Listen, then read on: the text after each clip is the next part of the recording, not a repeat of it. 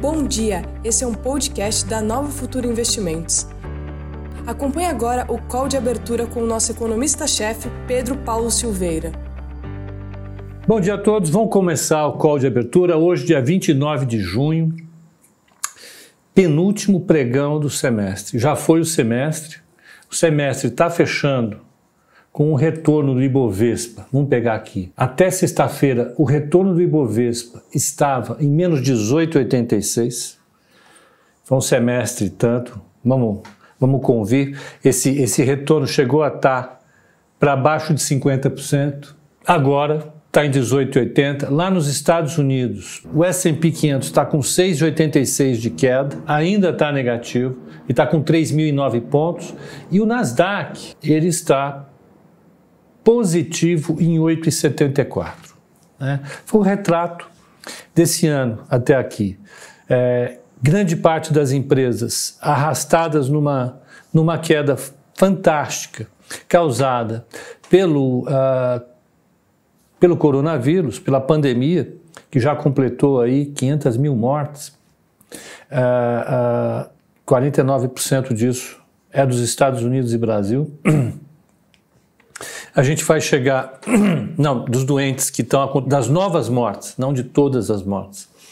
Uh, a gente já vai chegar uh, uh, a um período, chegamos a um período, um período importante no qual o mercado discute claramente se vai ter segunda onda lá fora ou não, e os países que fizeram mal o manejo da primeira onda estão tendo problemas para encerrar a primeira onda bem, que é o caso dos Estados Unidos e, evidentemente, do Brasil. Né?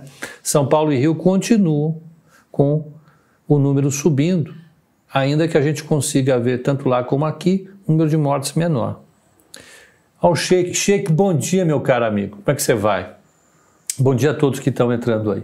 Então, a gente vai ver esse, esse semestre fechando com um monte de números saindo hoje. É, hoje não, ao longo da semana. A gente vai ter o payroll, que é importante. Na quarta-feira tem o ADP, que antecipa.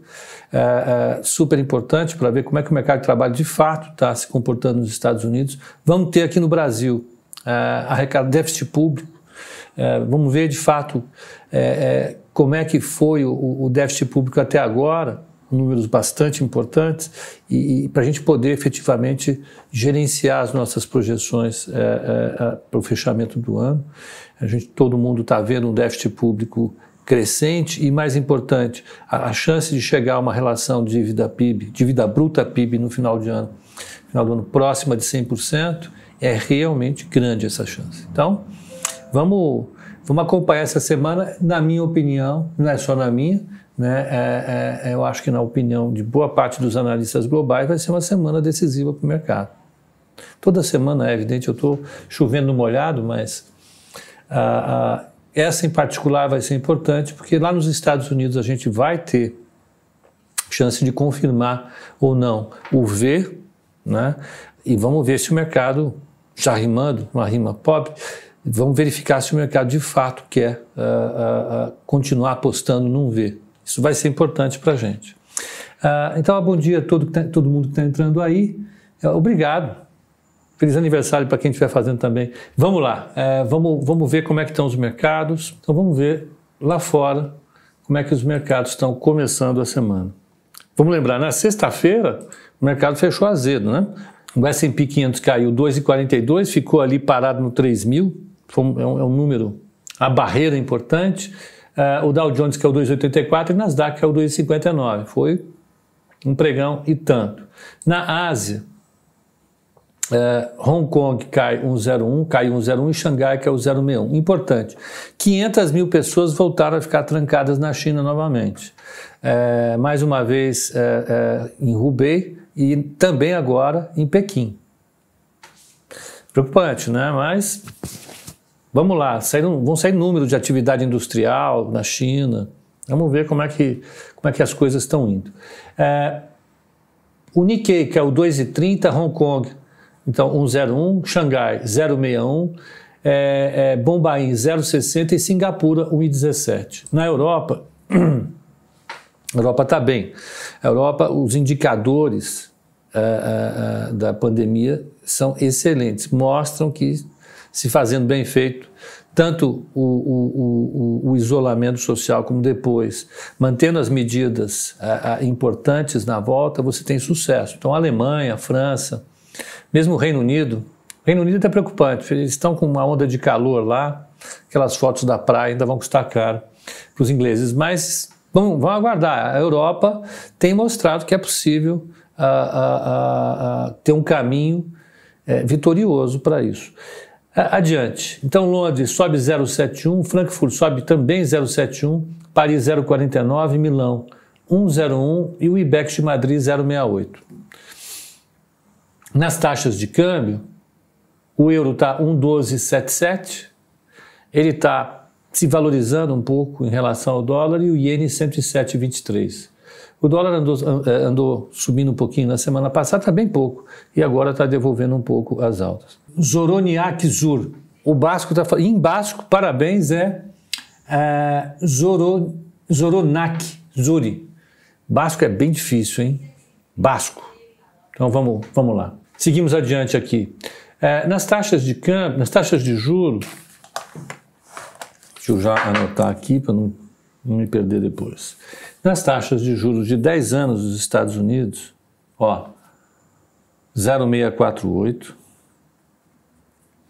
A 10 anos da Alemanha, 0,47 negativo. Elas voltaram a cair. Na sexta-feira, ó, a taxa de juros dos Estados Unidos estava 0,67, agora está 0,64. Deu uma caidinha. Pequena, mas deu. É uma caída. Por quê? Porque ele está refletindo o movimento de sexta-feira. Né? Sexta-feira foi uma pancada forte no mercado. A gente vai uh, uh, sentir isso um pouco. Uh, a taxa de juro de 10 anos na Alemanha é menos 0,47, continua lá em cima. A do Japão, 0 a 0 mesmo agora, 0,0053. Mais zero que isso, impossível. É bem zero mesmo. Vamos pegar a inclinação da curva dos títulos dos Estados Unidos. Três meses com dez anos, que são indicadores importantes de risco. Eles sinalizam a visão do mercado em relação a. tiveram um erro. Em relação à expectativa do mercado com o crescimento a, a futuro dos Estados Unidos. Três meses, 0,12, 10 anos, 0,64. Um menos o outro, 55 basis points, 0, 0,54. Então dá 54 basis points, pontos base. Né? Uh, e 30 anos, 1,38. O 30 anos, ele caiu, na sexta-feira ele estava em 1,41, é, é, está 1,38, e ele chegou a bater na semana passada 1,50, 1,55 no momento de maior otimismo pessoal saiu uh, batendo o título e foi comprar a bolsa, no momento em que a aversão ao risco tinha caído fortemente. Né? O VIX a 34,95. Isso é muito, é pouco. Vamos ver como é que estava na sexta. 35,29, praticamente igual. Caiu 1%, mas está lá em cima. Né? 35%, 34,95 é 35. Vocês vão de concordar comigo que 35% é um número elevado se você olha para o horizonte de um ano e alguém te fala, olha, eu acho que a bolsa vai subir 35 ou cair 35, você há de concordar comigo que é um número suficientemente largo. Ele demonstra uma incerteza enorme do mercado ainda, ele está resistente nesse nível e mostrando uma, uma resistência forte. O canal do Gaspar está tá avisando que saiu a, a, a, o relatório Focus. Vamos, vamos ver onde que está o relatório Focus. Vamos ver o que, que saiu de importante. Então, vamos pegar aqui o relatório Focus. Antes do relatório Focus, só vamos dar uma repassada, a gente já fez na sexta-feira, mas é bom repassar um pouquinho. Uh, uh, o calendário da semana, é rápido. Então, dessa semana eu vou pegar os destaques. Né? Hoje, o que, que tem? Hoje tem o IGPM no Brasil. Ele, ele pega o fechamento da inflação desse mês. É curioso não é? O mês nem acabou, ele já te dá o fechamento. Pois é, coisa de país com inflação alta. O IGPM é uma herança do, do período de inflação alta, M de mercado, porque o mercado encomendou esse número intermediário para a GV. uh, uh, para poder fechar os contratos no final do mês. Então, a GV faz o cálculo do IGPM entre o dia 20 e o dia 20. O IGPDI, que é o número teoricamente oficial dela, é do dia 1 ao dia 30. E tem o IGP-10, que é do dia 10 ao dia 10. É por isso que é um, é um, é um é país de, de, é um país que tem foram demandas que a GV foi recebendo em período de altas inflações e ela tinha que colocar isso. Então no Brasil sai o IGPM já saiu, aliás, saiu em 1,56, um número alto. Ah, ah, eu vou conversar com o pessoal do, do YouTube em mais detalhe, mas foi um número alto. Já era esperado, esperado 1,51, veio 1,56, mas isso tem a ver com, com dólar, tem a ver com petróleo. Né? Ah, o mercado vai voltando ao normal. O Edson está dizendo que o relatório Fox está bem estranho. Eu vou ver. Uh, Não saíram índices de confiança na zona do euro, né? Ah, eles saíram ruins, evidentemente, mas melhores. O número anterior tinha sido menos 18, agora vem menos 14,7. Vou pegar agora o que vai ter à noite. À noite. Sai o PMI uh, uh, da China, super importante né, para ver o nível de uh, atividade. A expectativa é um PMI industrial de 50,4, mostrando que a economia chinesa está escalando. E à tarde, aqui no Brasil, sai o CAGED. O último número do CAGED foi 860 negativo. Vamos ver como é que foi o CAGED uh, uh, até aqui. O CAGED é o Cadastro Geral de Emprego, de admissões e demissões, e vamos ver como é que foi o mês de junho. Uh, Amanhã sai atividade, eh, sai índice eh, de inflação na zona do euro, sai o, o resultado fiscal do Brasil. Nos Estados Unidos tem PMI, tem índice de confiança uh, dos consumidores e tem também à noite o PMI Caixin, que é super importante na China. É, é, é, é o, o, feito pela uh, junto com o Instituto Caixin de Pesquisas Chinesas. Uh, Quarta-feira sai taxa de desemprego na, na, na Alemanha e PMI na Europa. Então, a atividade industrial vai ser pesquisada em todos os lugares importantes, na China, na Europa, nos Estados Unidos, aqui no Brasil também. É, sai o índice ADP nos Estados Unidos, que é o índice ADP não, sai o relatório da ADP, a ADP é a empresa de processamento de folha de pagamento do setor privado nos Estados Unidos, e ela dá uma, uma, uma prévia do que pode ser o número de contratados e demitidos oficial uh, dos Estados Unidos. A expectativa é de uma admissão de 3 milhões de pessoas. 3 milhões de pessoas foram admitidas, uh, segundo as estimativas apuradas uh, em bancos e consultorias.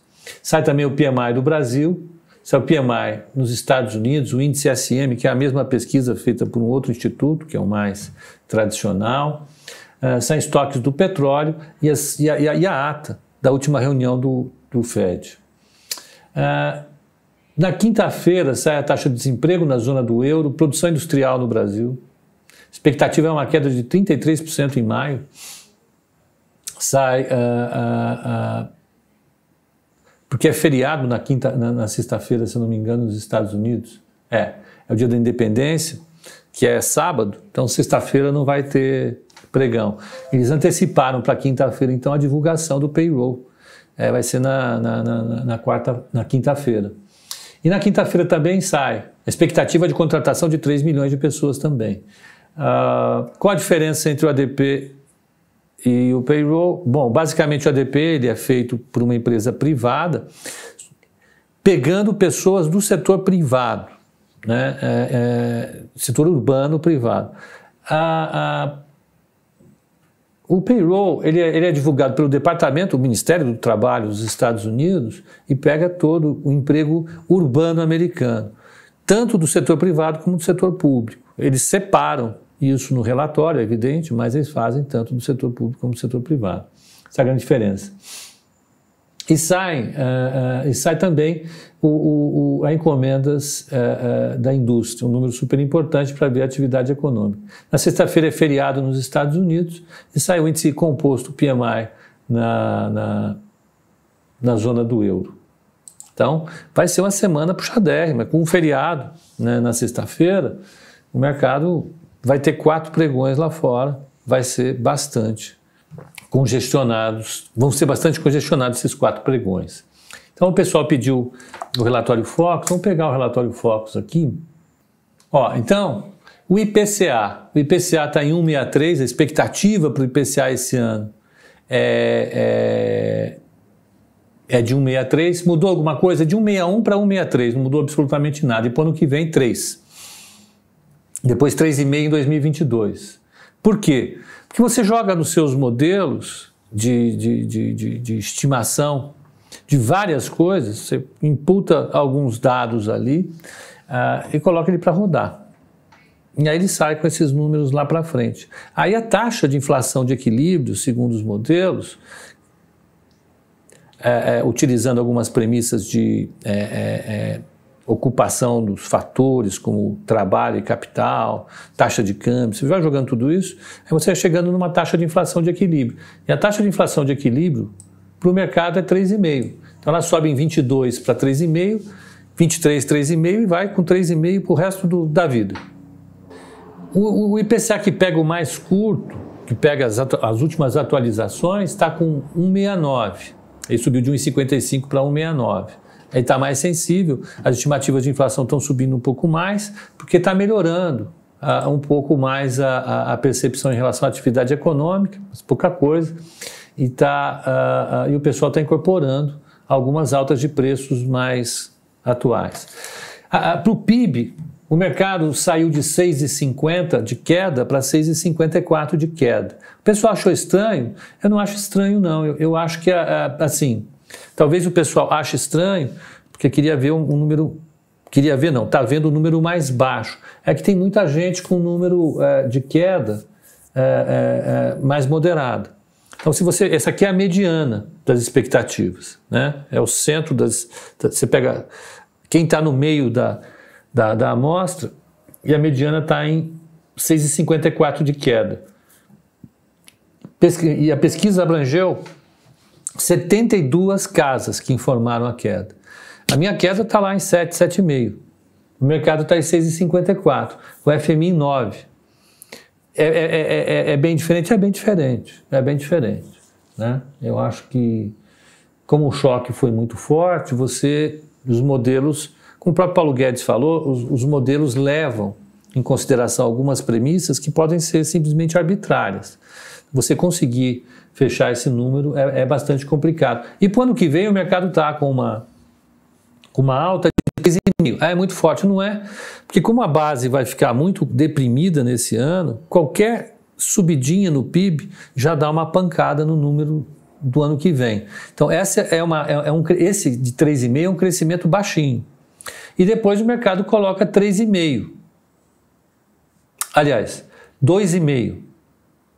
2,5 em 22, 2,5 em 23. Então, a taxa de crescimento potencial do Brasil, de longo prazo, é 2,5%. Vocês acharam esquisito esse número? Não acho não. Eu acho que está bem ok. O câmbio fica ali em 5,20, que o câmbio é difícil mesmo acertar, e a taxa Selic está em 2. Antes era 2,25, passou para 2. Por causa da, da, da, da, última reunião do Copom, o pessoal entende que tem mais uma queda cai e para, fica ali, 2%.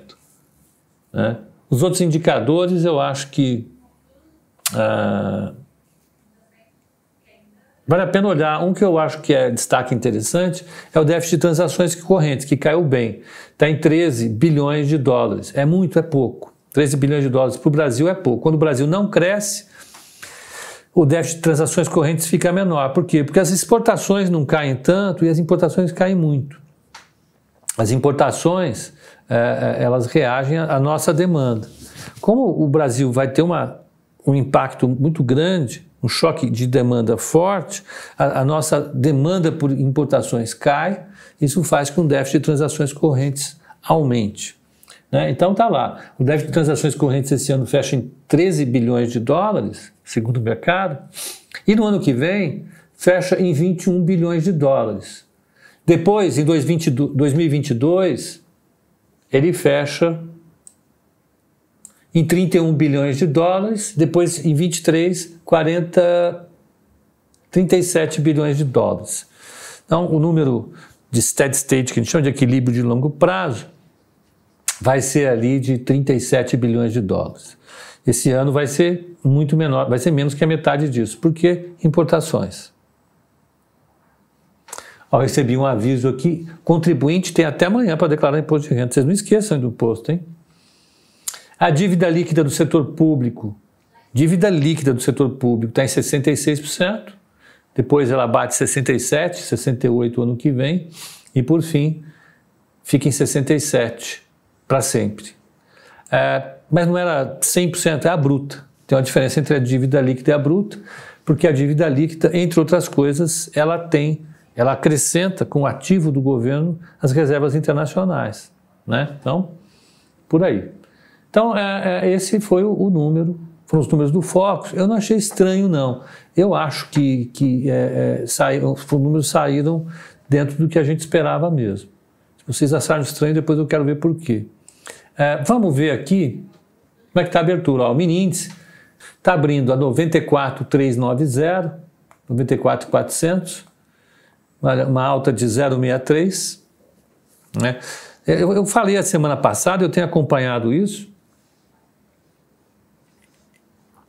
O gráfico semanal do Ibovespa, ele tem canal de alta dele, passa ali no, essa semana, passa ali nos 96 mil pontos. Então é bom que o mercado recupere isso. É uma barreira psicológica. Como os 3 mil pontos do S&P 500, essa é uma barreira psicológica. Então o mercado vai ter que uh, uh, uh, começar bem. Vamos Vamos ver o dólar. O dólar está 5,448, está caindo um pouco. Mais uma vez, está caindo no mundo inteiro e aqui vem junto. A semana passada deu uma esticada, esticada forte, está 5,441, o 5,44 é um número forte. O mini índice está lá, uh, uh, 94,420 e a taxa de juro não abriu ainda, mas está 5,84, 6,84 com 6,85, sinalizando que vai manter né, o, o, patamar elevado que veio uh, uh, uh, já. Quando foi? É, três semanas para cá ele interrompeu a queda, todo mundo achando que ia cair de volta lá para os 6,40, 6,50. Não quis, não quis cair, se sustentou aí, deve ficar. Isso afeta a bolsa? Marginalmente afeta. Ele impede que a bolsa tenha aquela pancada para cima. Né? Mas vamos, vamos ficar atento a isso. Para vocês do Instagram, um excelente dia. Uh, uh, uh, desculpa, responder, responder só uma pergunta. Do Roberto Nobre. Pepa, ações no fracionário. Declaro da mesma maneira que o lote padrão, exatamente da mesma maneira, não muda absolutamente nada. A ação fracionária e a ação uh, uh, lote padrão, elas são uma diferença só para você operar aqui, colocar sua ordem na, na sua plataforma. Porque do ponto de vista é, é, estatutário, legal, ela é uma ação igualzinha a outra. Então, pode declarar, tá bom? Então, bom dia para vocês do Instagram, um excelente pregão e até o call de fechamento hoje, às 18 horas, tá bom? Até lá.